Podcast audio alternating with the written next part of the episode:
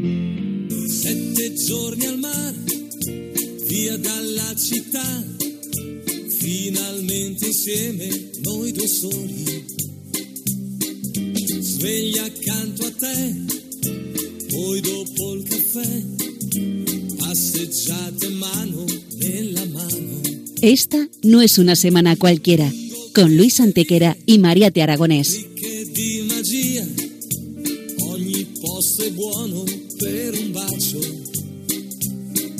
Hola a todos, bienvenidos una vez más al programa Esta no es una semana cualquiera en Radio María, con un servidor de ustedes Luis Antequera. y Mariate Aragonés.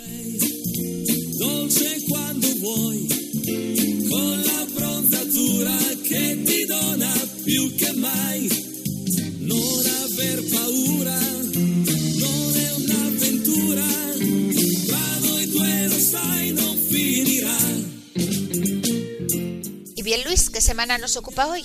Hoy, Mariate, le damos un repaso a algunos de los hechos históricos ocurridos entre el 7 y el 13 de julio. Una semana que no es una semana cualquiera, siete días, sette giorni, como dice nuestra sintonía, en los que han pasado a lo largo de la historia cosas que ni se imaginan nuestros oyentes, porque la historia es así, mejor y más fantástica que la más increíble de las fantasías. Comencemos pues.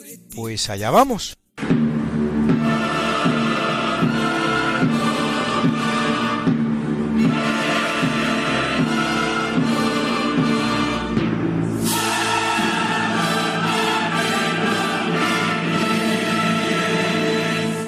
En 1325, en la Alhambra de Granada, Muhammad ben Ismail hace asesinar a su primo, el rey Ismail I, sucediendo a este en el trono su hijo, Muhammad IV, de 10 años de edad, el cual reina 8 años hasta que es igualmente asesinado. La dinastía nazarí a la que pertenecía será la última dinastía musulmana que domine el reino de Granada, haciéndolo desde 1238 hasta el 2 de enero de 1492, dos siglos y medio.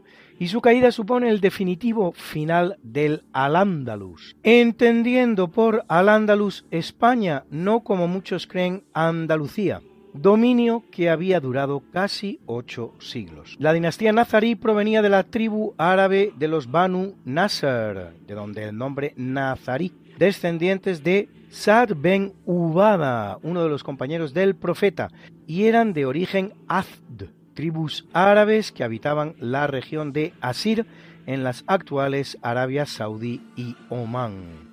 Su primer representante es Al-Amar, que reina como Muhammad I, sultán de la taifa de Arjona, que conquista Almería, Málaga y Granada, donde establece su capital. Los representantes de esta dinastía serán los constructores del Palacio de la Alhambra, cuyo nombre originario y del que deriva la palabra Alhambra es Alcal Alhambra, el castillo rojo.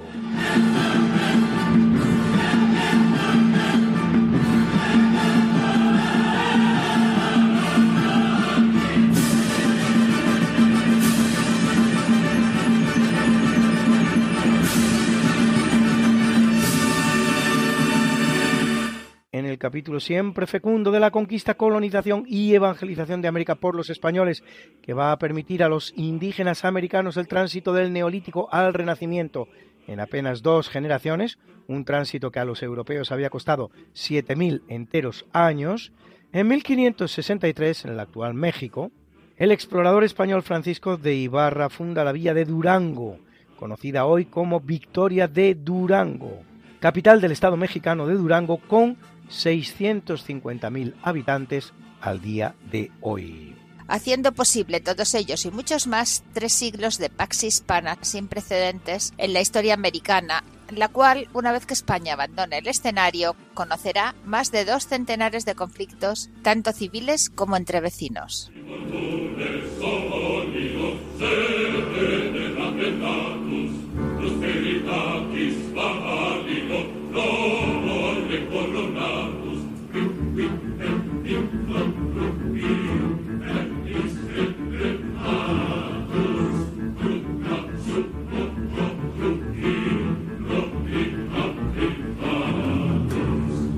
En 1679, el Parlamento inglés aprueba el habeas corpus act, por el cual cualquier persona en prisión puede dirigirse a un juez para ser puesta en libertad si no se prueba que hay razón suficiente para el arresto. El nombre proviene del latín habeas corpus ad subicendum, que tengas el cuerpo para exponer, es decir, que tengas el cuerpo libre.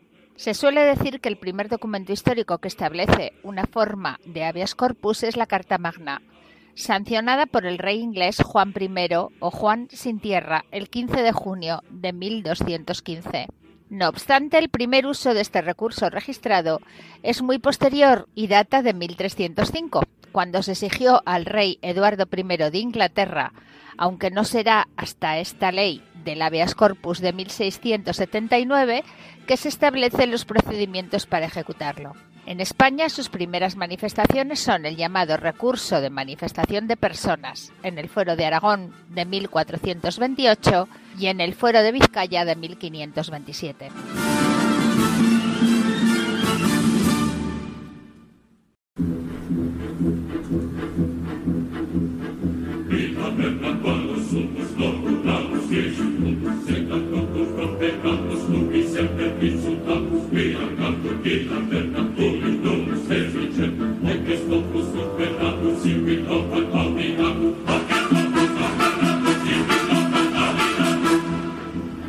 En 1709 el zar Pedro I el Grande de Rusia pone fin definitivamente al afán expansionista de los suecos, derrotando a Carlos XII de Suecia en la batalla de Poltava, en Ucrania, y dejándole severamente malherido, el cual haya refugio en la corte otomana del sultán Ahmed III, el común enemigo de Rusia, durante cinco años. Aún tendría tiempo Carlos XII de volver a su país en 1715 y conquistar Noruega.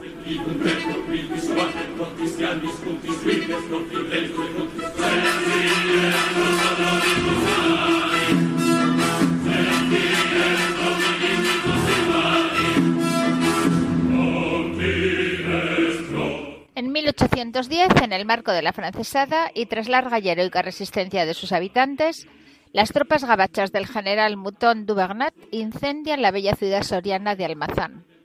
Por cierto, si algún día le visitan, no dejen de probar sus celebérrimas yemas, de las que ya dijera el poeta, el mollete de Antequera, de Toledo el mazapán, la quesada en Montaneda y las yemas de Almazán.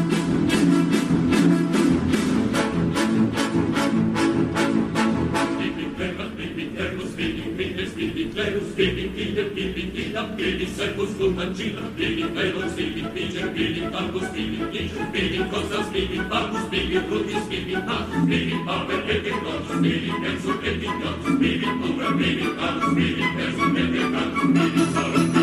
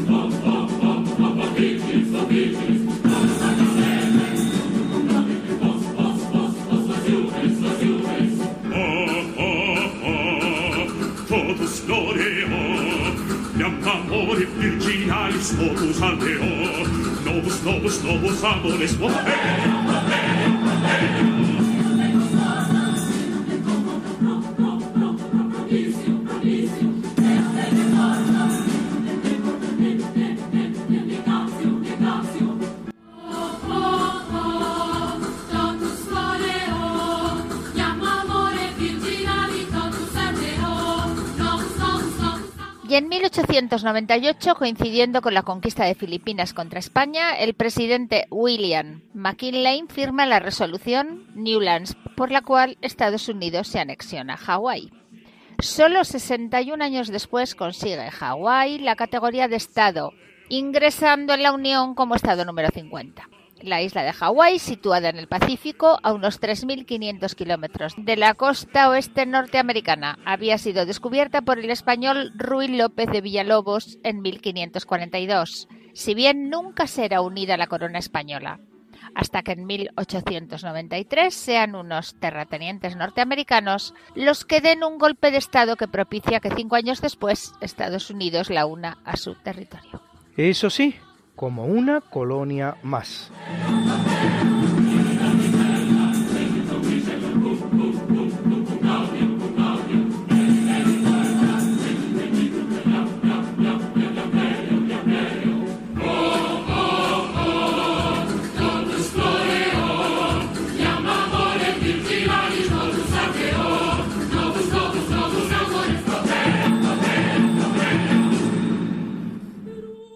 En 1978, Sandro Pertini, político del Partido Socialista Italiano, gran amigo, por cierto, tanto del Papa Juan Pablo II como del rey Juan Carlos I, es elegido presidente de la República de Italia por la Cámara de su país, ya que el puesto no es de elección popular sino parlamentaria, como ocurre en tantos países, así Alemania, Austria, Chequia, Israel, Suiza, Letonia y tantos otros, cargo que ocupará durante siete años. En su día, Sandro Pertini había formado parte destacada del Comité de Liberación Nacional que al final de la Segunda Guerra Mundial toma la decisión de fusilar a Benito Mussolini y a su amante Clara Petacci, en vez de entregarlos a las fuerzas aliadas, según dictaba el armisticio firmado en Malta por Dwight D. Eisenhower y el primer ministro italiano Pietro Badoglio el 29 de septiembre de 1943. Una decisión de la que Sandro Pertini mostró en reiteradas ocasiones su arrepentimiento.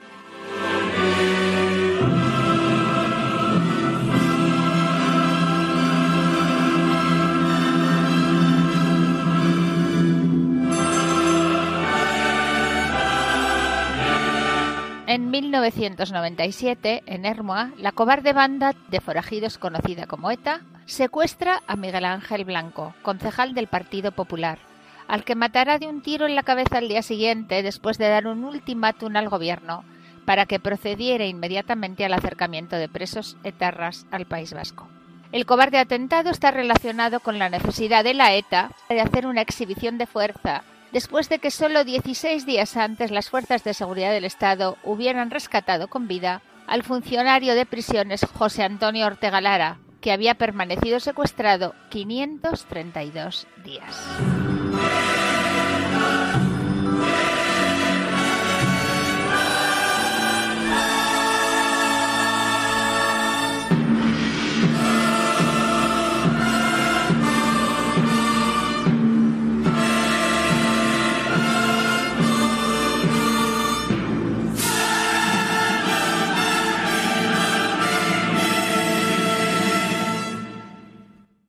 En 2014, en la semifinal del Mundial de Fútbol de Brasil, se produce uno de los partidos más recordados de la historia del campeonato, cuando Alemania, que luego sería el campeón al ganar a la Argentina en la final, se clasifica para la misma goleando 7-1 al Brasil, anfitrión del torneo y pentacampeón del mundo. En ese partido el alemán Miroslav Klose al convertir su décimo sexto gol en el torneo, se convierte en el máximo goleador de la historia de los campeonatos mundiales. Los goles se producirán con tal velocidad y tal parecido que me contaba un brasileño que su pobre hija se creía que algunos de los goles no eran goles nuevos, sino la repetición televisiva del anterior.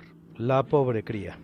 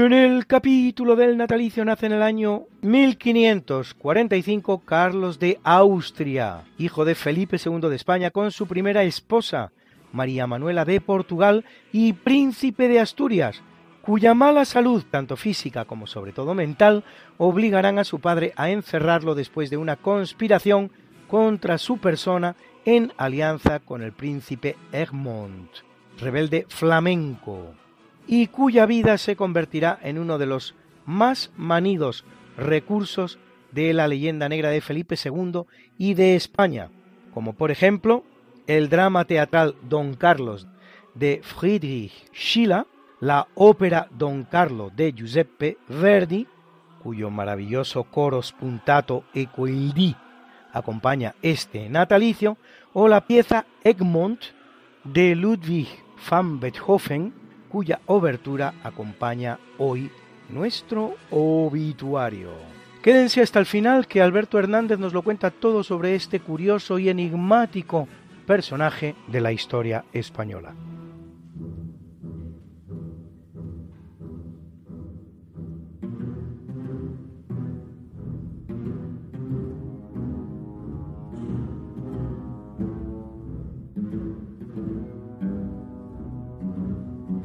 Nace en 1895 Karl Orff, compositor alemán, autor de los celebérrimos Carmina Burana, la incorporación de música a 25 cánticos goliardescos medievales hallados en el monasterio alemán de Bern. De ahí el nombre Carmina, que significa cánticos, y Burana, que significa de Bern. De esos 25 cantos, tres, el O Fortuna, el Tempus es Iocundum y el In Taberna han formado parte hoy de nuestra banda sonora en el primer tercio del programa.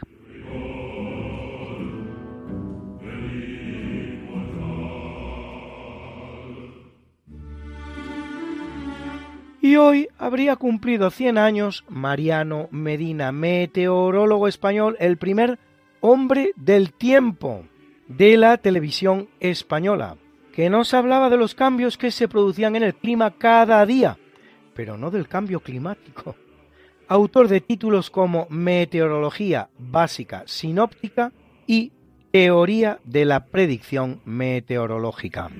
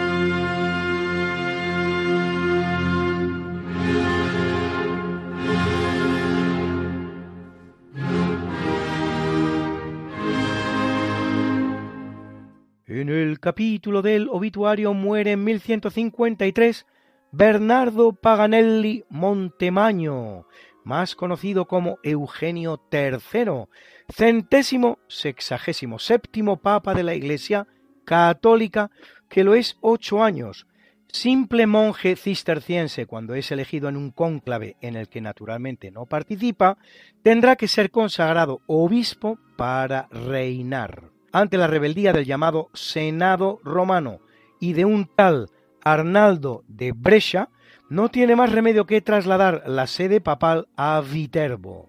Al final alcanza un acuerdo con el Senado y puede entrar en la ciudad eterna, pero poco después se rompe la concordia y Eugenio tiene que volver a exiliarse, esta vez en Francia, reuniendo sínodos en París, Treveris y Rennes. Convoca la segunda cruzada, toma medidas sobre las vestimentas de los clérigos, hace un intento de reconciliación con Constantinopla y al final de su pontificado vuelve a Italia y aunque llega a entrar en Roma, emplazará su nueva sede en la provincia de Campania, muriendo finalmente en Tívoli y siendo enterrado en Roma. Pío IX en 1872 lo canoniza.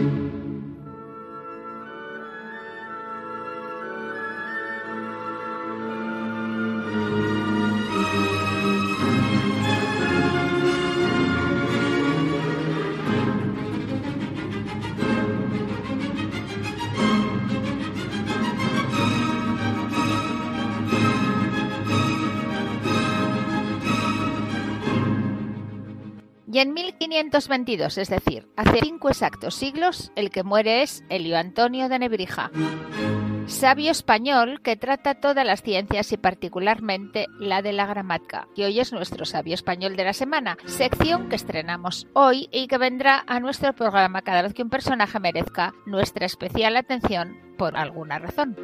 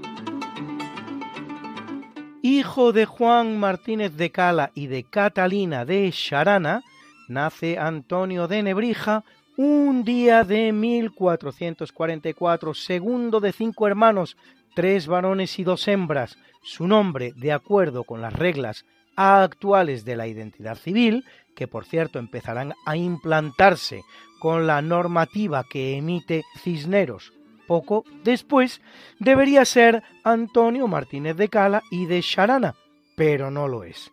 El apelativo de Nebrija, por la ciudad que le ve nacer, Lebrija o Nebrija, provincia de Sevilla, muy posiblemente lo adquiera en sus años de formación en la Universidad de Salamanca. A su nuevo nombre, Antonio de Nebrija, aún antepondrá el de Helio, suerte de homenaje al gran gramático latino Helio Donato.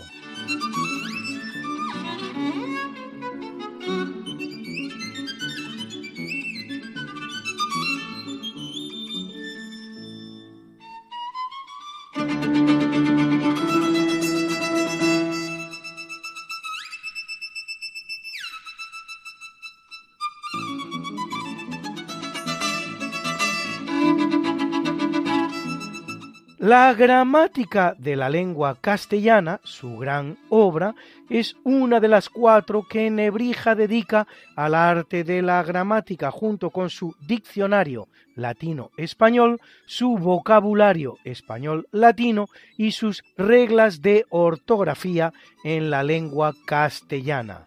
Para su elaboración bebe de la obra de Pristiano, Diómedes y el ya mencionado Helio Donato, al que Nebrija pide prestado su nombre.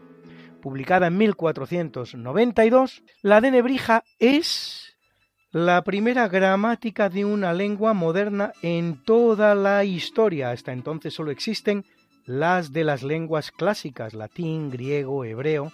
37 años anterior a la gramática italiana de Gian Giorgio Trisino, 44 a la portuguesa de Fernand Oliveira y 58 a la francesa de Louis Maigret. Su publicación en 1492 la convierte en uno de los grandes eventos del año crucial de la historia de España, ese 1492, precisamente con la finalización de la Reconquista el 2 de enero y el descubrimiento de América el 12 de octubre.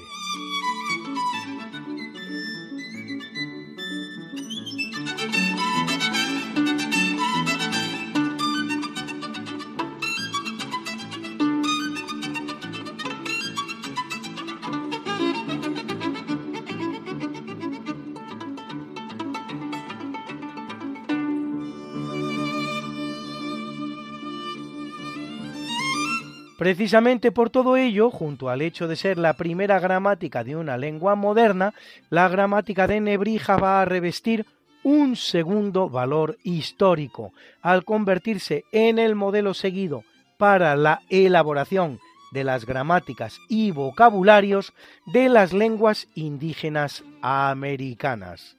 En su gramática de Nahuatl, escrita en 1547, Andrés de Olmos afirma, no seré reprensible si en todo no siguiere el arte de Antonio. Arte es como se llamaba entonces a la gramática. Antonio es nuestro maestro Nebrija.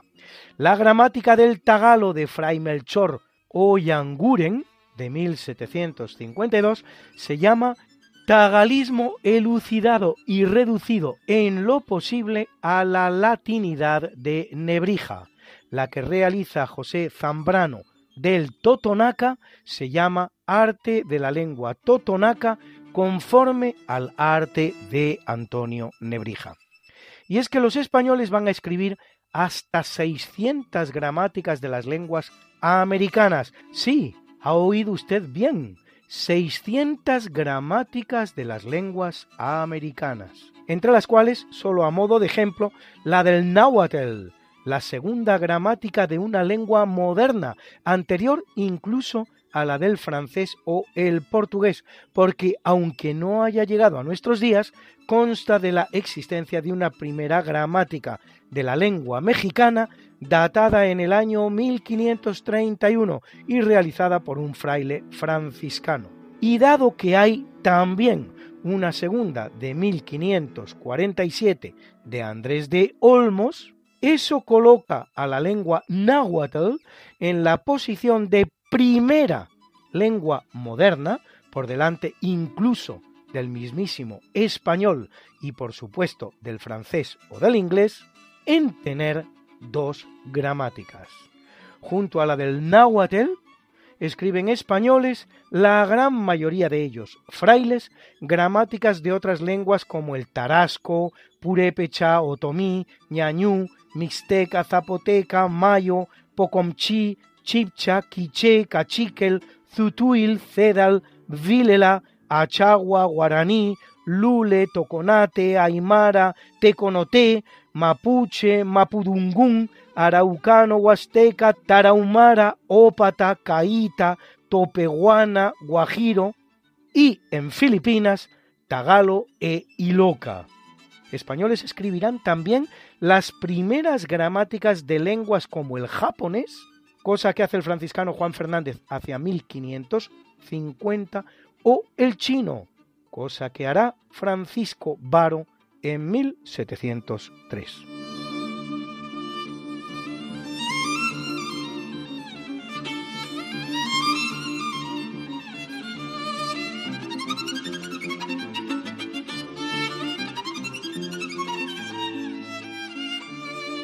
Por si todo esto fuera poco, la obra de ese gran sabio español llamado Antonio de Nebrija se va a prodigar en toda clase de campos. Más allá de su gramática, Nebrija escribe sus introducciones latine, trabajo de depuración del latín, al estilo del realizado por Lorenzo Valla en Italia, la cual imprime en Salamanca en 1481. Conocerá varias ediciones y en la que seguirá trabajando toda su vida. Ojo al dato.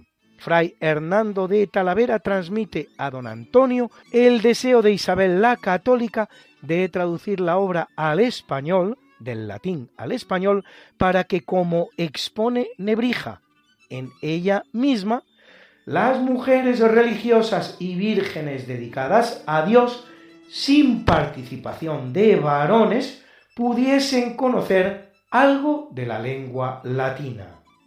En el campo de la historia de España nos deja el maestro lebrijano varias obras, así su muestra de la historia de las antigüedades de España, de Bello Navariense, Rerum a Fernando e Elizabeth Gestarum Decades Duae o De Velo Granatensi. En el campo del derecho publica Juris Civilis Lexicon, léxico de derecho civil. En el de la medicina su Pedaci Discorides Anatsarvei de Medicinali Materia Libri Quinc, con 47 páginas de vocabulario médico en español. En el de la pedagogía, su Deliveris Educandis, de la educación de los niños, donde por cierto aboga por dos conceptos tan modernos como la educación colectiva en comunidades, en clases, y la prohibición de los castigos corporales. En el de las matemáticas, de mensuris, de ponderibus o de numeris, en el de la astronomía su In Cosmografía Libri Introductionum o su tabla de la diversidad de días y horas, y en el de la moral su selección compendiada del arte de la retórica, según Aristóteles, Cicerón y Quintiliano. Nada con lo que no se atreviera don Antonio.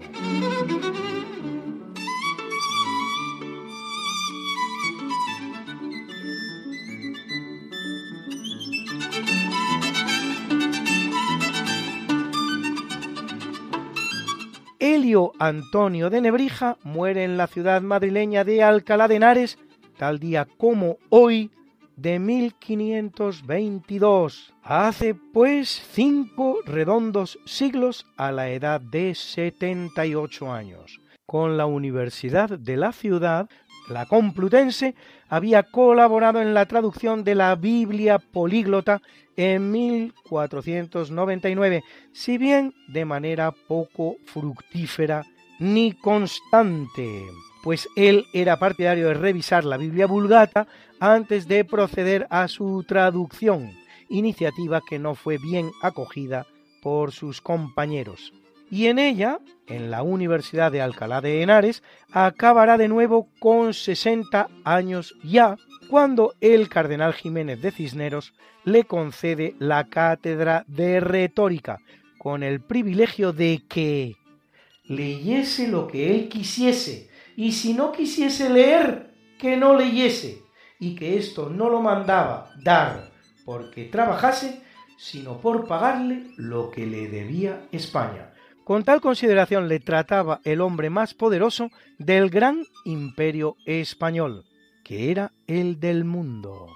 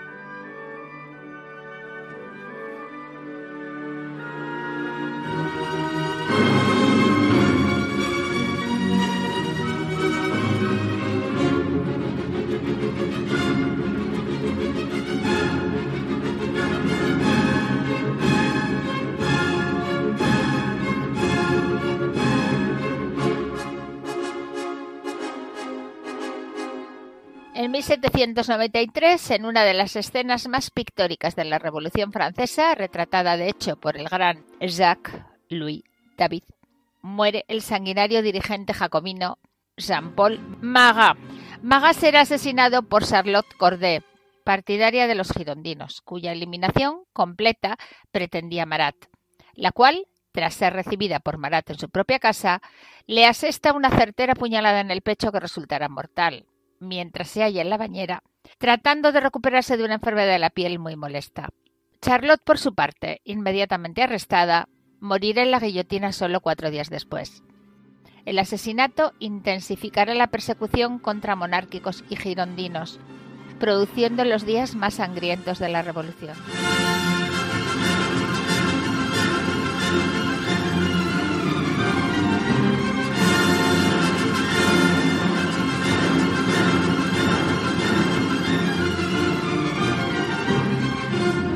Muere en el año 1956 Giovanni Papini, escritor italiano inicialmente ateo, hijo de Luigi Papini, republicano, ateo y anticlerical, y de Herminia Cardini, que lo bautiza sin conocimiento de su padre.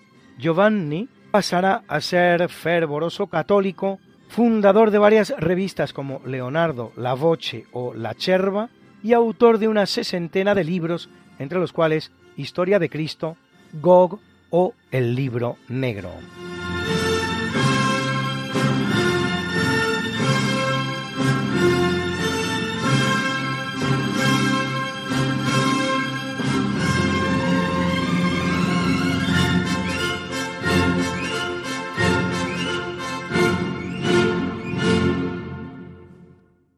En 1967 fallece Vivian Mary Harley, más conocida como Vivian Leigh, actriz británica ganadora de dos Oscars por dos grandes películas, Lo que el viento se llevó y Un tranvía llamado Deseo, protagonista también del musical Tovarich, palabra rusa que significa camarada, y del que escuchamos esta simpática piececita.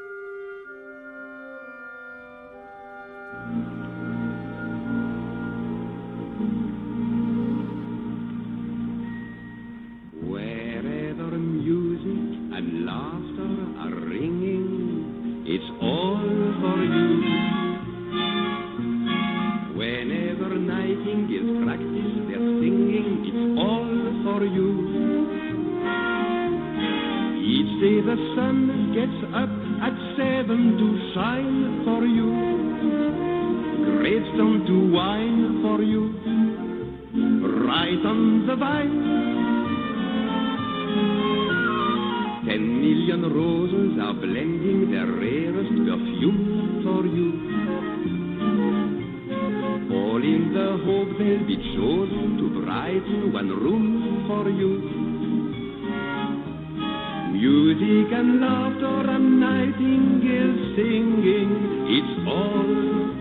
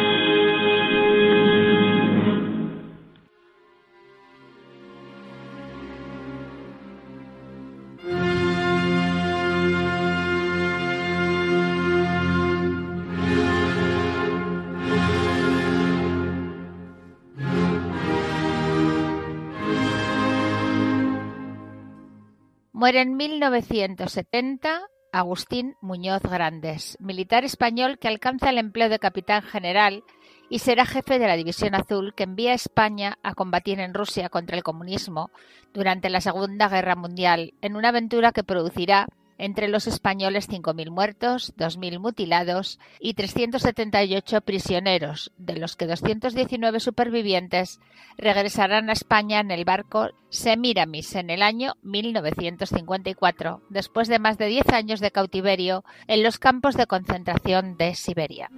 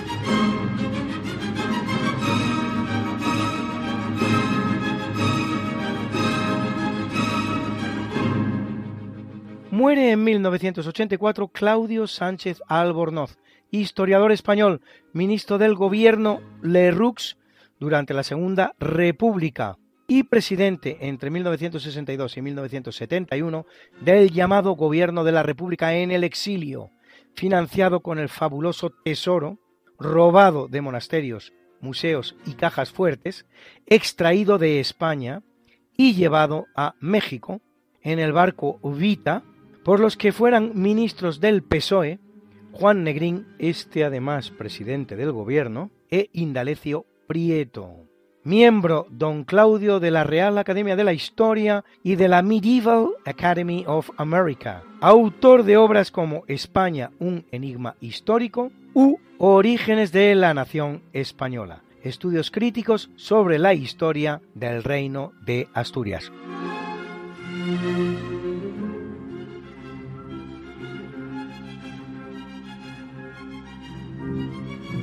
Y esta misma semana, el pasado domingo, los que amamos la historia de España, la historia con mayúsculas, hemos sufrido una pérdida irreparable, la del gran historiador español Fernando García de Cortázar, miembro de la gran comunidad jesuita, medalla de la Orden del Mérito Constitucional 2003, Premio Nacional de Historia 2008 por su obra Historia de España desde el arte, Premio Bravo de Prensa 2020, concedido por la Conferencia Episcopal Española, autor de un buen medio centenar de obras, entre las cuales su breve Historia de España, el éxito editorial más importante de la historiografía española en los últimos años. Acérrimo enemigo de ese engendro que es la mal llamada memoria histórica. Verdadero oxímoron en sí mismo, porque si es memoria no puede ser histórica, de la cual decía don Fernando, me parece una barbaridad. Lo primero, el propio término memoria histórica es antagónico, una contradicción in terminis. La memoria está relacionada con el sentimiento, la subjetividad. En cambio, la historia nos lleva a la ciencia, al deseo de objetividad. Y si apelamos a la memoria histórica como la memoria de una determinada generación, eso tiene mucho de lavado de cerebro. Yo no puedo aceptar como memoria histórica lo que el gobierno me dice que debo recordar.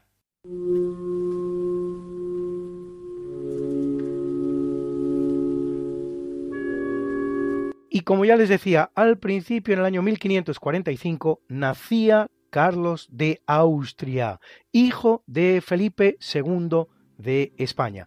Alberto Hernández nos lo cuenta todo, absolutamente todo sobre él. Decía Freud que un hombre no es hombre hasta que no mata a su padre. Hoy voy a contarles la triste historia del príncipe Don Carlos. Era el primogénito de Felipe II y una infanta portuguesa. Eran los padres primos hermanos entre sí, por doble partida, con lo cual este muchacho, en vez de tener ocho bisabuelos, como tenemos los demás, tenía cuatro nada más. Eran los problemas de la endogamia. Bueno, pues a los cuatro días de nacer muere su madre. Él es enfermo, nace enfermo, débil, y bueno, pues a los 11 años tiene la malaria, con lo cual le deja cojo. Le llevan a estudiar a Alcalá de Henares. En Alcalá de Henares estudia con don Juan de Austria, con Alejandro Farnesio, y allí tiene un accidente que casi le cuesta la vida. Entonces, para curarle, le meten a dormir con la momia de Diego de Alcalá, que era un santo muy querido en la corte española.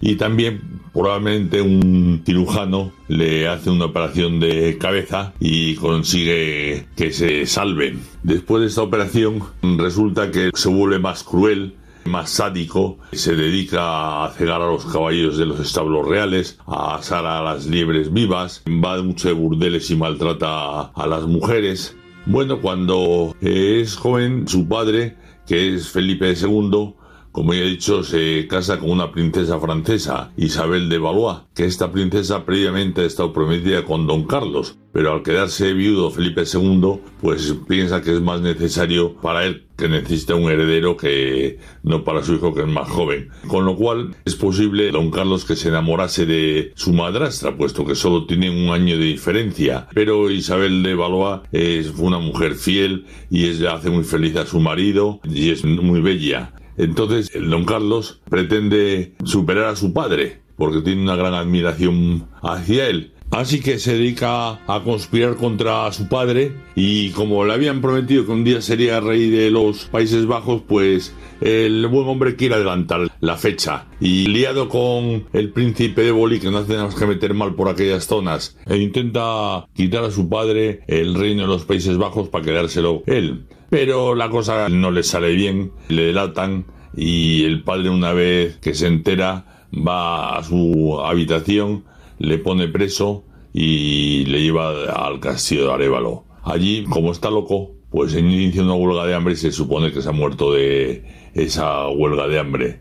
La leyenda negra se levanta entonces contra Felipe II. Guillermo de Orange es el primero que empieza a comentar que son dos jóvenes enamorados y el otro es el diablo del mediodía, etcétera, etcétera. Eh, luego Schiller hace un gran libro sobre esta historia con tintes románticos, pero por supuesto todo mentira. Y ya para rematar, Verdi hace una ópera en que dos jóvenes enamorados claman por la libertad. Pues esto es todo. Buenos días y me despido con el siguiente dicho de un poeta sevillano. Un hombre no es hombre hasta que no oyes un hombre en labios de una mujer para contrarrestar el inicio.